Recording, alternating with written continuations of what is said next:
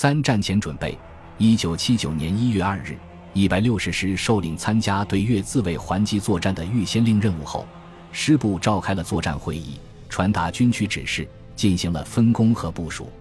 会后，全师当即进入一级战备，部队立即进入全面准备工作状态。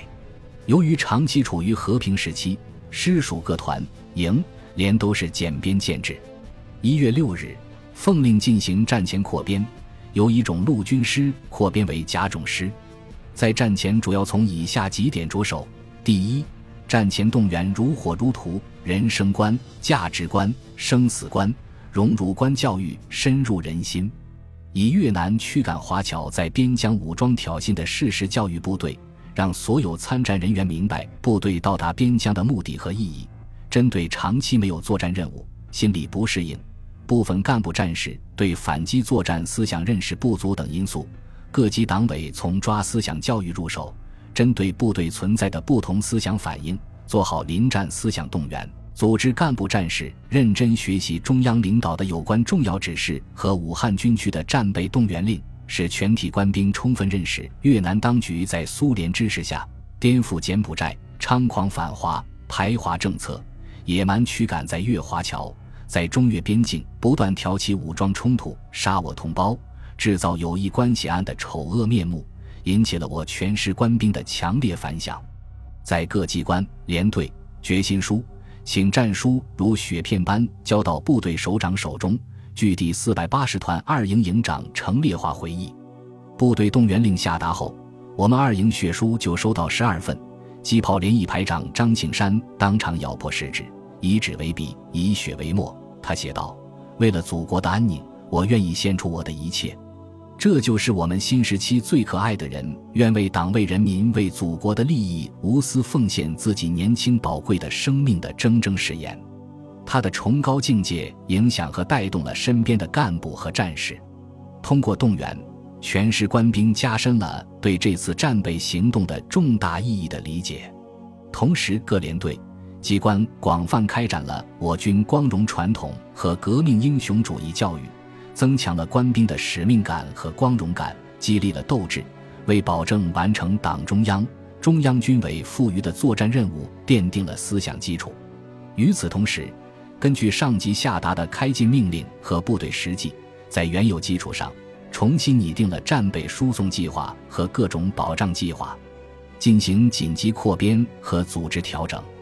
原炮团团长黄栋甲调师部人师副参谋长，按作战要求，师长张志信、师政委李兆贵、副师长胡生前、师参谋长翟边等组成师基本指挥所。师教导队副队长王泰顺代理作训科副科长，与其他七名干部组成前方指挥所，由副师长冯英奎负责组成师前指。师副政委李长申到四百八十团加强指挥，副师长徐少贤与师后勤部部长杨瑞生、后勤部政委龙泰国组成师后指，师作训科长封光德调任四百七十九团副团长，各级营、连、排军正职务也进行了较大的调整，一周之内即搭起了扩编架子，十天内配齐了领导班子，调整了骨干。全师由一种编制扩编为甲种师，全面足额下发各项战备物资，诸如钢盔、防毒面具、防刺鞋、净水片、急救包等。为尽快适应作战要求，在人员方面，由军区从各兄弟部队抽调部分战斗骨干，基本补齐了缺额，配备充实了各类骨干。师、团、营、连四级专门组织力量，兵员做了满员补充。刚入伍的新战士和其他部队抽调的战斗骨干逐步到位，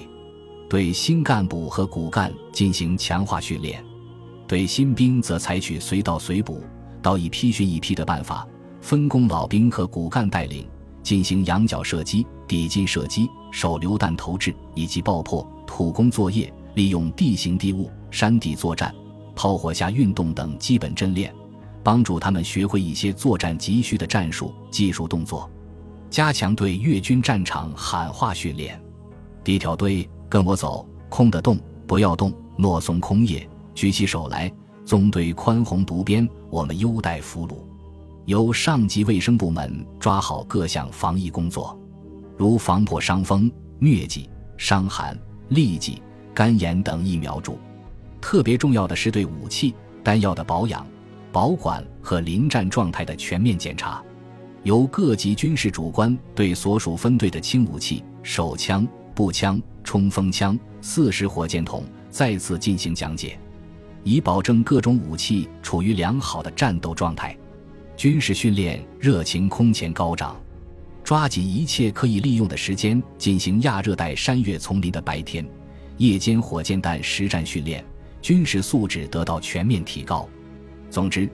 部队通过思想动员、扩编、组织调整、武器装备补充、战备开进以及临战训练等，在短短两个月内，迅速而卓有成效地完成了作战所需的各项战斗准备。一九七九年一月中旬，五十四军军长韩怀志率领军参谋长、各师师长、师参谋长和团长，在郑州乘军用飞机，于当日到达四季如春的昆明。五十军军长张志礼率师，团军事干部由成都也来到昆明。两军军师团首长受到昆明军区司令员杨得志的盛情招待。杨得志对五十四军的师团干部是熟悉的。从一九七三年到一九七九年一月七日，由武汉军区调任为昆明军区司令员前，武汉军区的三个军他都下部队走访过，对五十四军的战斗力是比较了解的。在大战前夕，作为战区指挥员，有一支自己熟悉的老部队，在关键时候用起来顺手。此次对越进行惩罚，心中有几分感慨，他痛恨那些忘恩负义的小人们。更感到此次去南疆前线指挥这场全球瞩目的军事行动是中央对自己的最大信任，肩上的担子沉得很重。原昆明军区司令员是王必成，王必成将军是粟裕大将手下的一员虎将，二十四军首任军长。他无论是在抗战中还是在解放战争中，都以善打硬仗而闻名于全军内外。对于昆明军区的所属部队。他长期领导，自然十分了解和熟悉这项重大的人事变更。据说是邓小平点的将。杨得志之所以转任昆明部队司令员，是由于为适应南部边界军事形势的变化而采取的紧急措施。在西线云南方向的边境中上，我军为了反击越南军队，已经部署了十万部队，一切准备工作都在紧张而有秩序地进行着。为什么在这个时刻突然更换战区最高的军事指挥员呢？各国的猜测与分析不能不说是没有一点道理的。这就是中国军队将在云南边境对越军实施大规模的惩罚性军事行动，需要一位更为了解越南军队情况的指挥员。杨得志将军曾对越军的军事情况与作战招数有过较为深入的了解，因为早在十二年前的一九六七年。那时还在济南军区任司令员，杨得志受中央军委之托，曾以友好代表团团长的身份出访过越南，帮助越南的军事工作。在越南期间，曾经详细的考察了越军的全部情况，同越南军方的高层有过接触与了解。应该说，杨得志将军在军事上曾是越军的一位老师。现在学生翻脸不认老师了，而且还对老师大动干戈。那当老师的不得不亲自动手，再好好教育一下这些背信弃义的学生了。杨得志将军曾以红军长征中抢渡大渡河的那场战斗而扬名中外。三十多年前，他又从彭德怀手中接任了中国人民志愿军司令员的指挥大权，在朝鲜战场上与美国军队进行了较量，并且立下了赫赫的战功。此番他又被中央军委委以重任。调动即将惩罚越南的前线担任指挥员，这自然是中央经过了再三权衡后做出的重大决策。临阵易帅乃兵家大忌，但中央决定抽调杨得志接任云南我军西线战区的最高指挥员，却是为了保证这次重大军事行动的一个有力措施。中央认为，十二年前杨得志能够出色的把支持越南人民的抗美斗争工作做得那么圆满。能够按照当时中央的指示，尽力尽心地在军事上帮助尚在战争灾难中兄弟邻邦，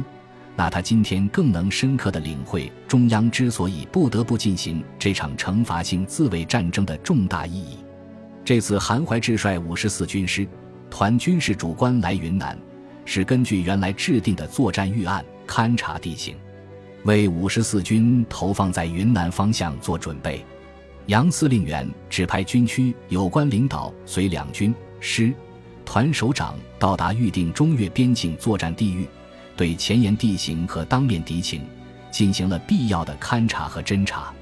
昆明军区为了统一对五十军和五十四军的组织指挥与后勤保障，专门成立了军区西前指。但越军在柬埔寨战场进展之快出人意料，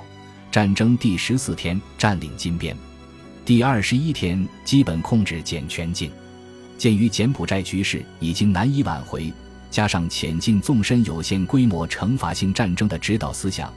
迂回越西北的战役计划取消。五十军一百四十九师到云南方向，和五十四军作为战役预备队投入广西方向。昆明军区西前指也随之撤销。